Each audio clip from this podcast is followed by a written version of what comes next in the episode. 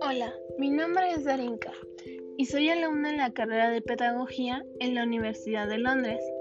El día de hoy hablaré un poco sobre el tema de inclusión de personas con necesidades educativas en nuestra vida diaria. Empezaré explicando un poco el término de inclusión, el cual se refiere a que todas las personas, sin importar nuestras condiciones físicas, emocionales o sociales, tenemos el mismo valor y por lo tanto debemos tener los mismos derechos. Pero ¿qué pasa cuando una persona que sufre alguna necesidad educativa quiere pertenecer a la sociedad y ésta no se lo permite, negándole oportunidades que de igual manera debería tener? ¿Se han preguntado el por qué creemos que estas personas no son iguales o normales, como mucha gente lo menciona? Definitivamente no es gracias a su condición o necesidad, es gracias al concepto que como sociedad se ha creado a través de los años. Si retomamos un poco a través de la historia, en el año de 1969 surgió una normalización, la cual tiene que proporcionar a las personas con alguna necesidad educativa su dignidad completa por derecho. Si como sociedad analizamos esto, podríamos entender que todos merecemos ser vistos con dignidad y que por lo tanto las personas con necesidades educativas merecen un respeto, porque aunque nosotros no lo veamos, ellos también tienen sueños y metas, como todos los demás. Y a pesar de que tal vez no tienen todas sus habilidades desarrolladas o no cuentan con algunas, desarrollan o potencializan otras, con tal de lograr sus objetivos y con tal de sentirse incluidos en su sociedad.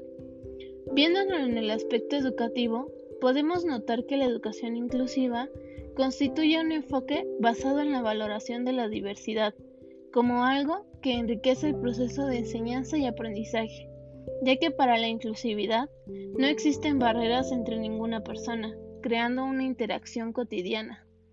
Dentro de las necesidades educativas pueden tomarse en cuenta las personas que sufren de alguna discapacidad, enfermedad, minusvalía, deficiencia o incluso un trastorno.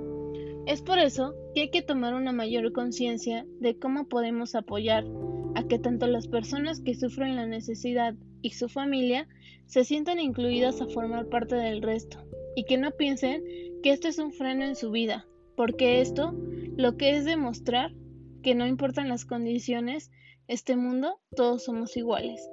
Está en nosotros ser personas incluyentes, personas que al ver a alguien con esta alguna necesidad, le apoyemos a lograr sus objetivos y no le minimicemos, creyendo que no será capaz.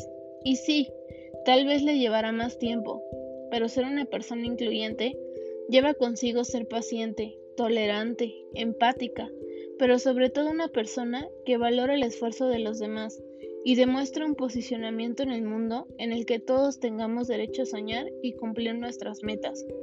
Terminaré este podcast poniendo una pregunta que espero logre reflexionar.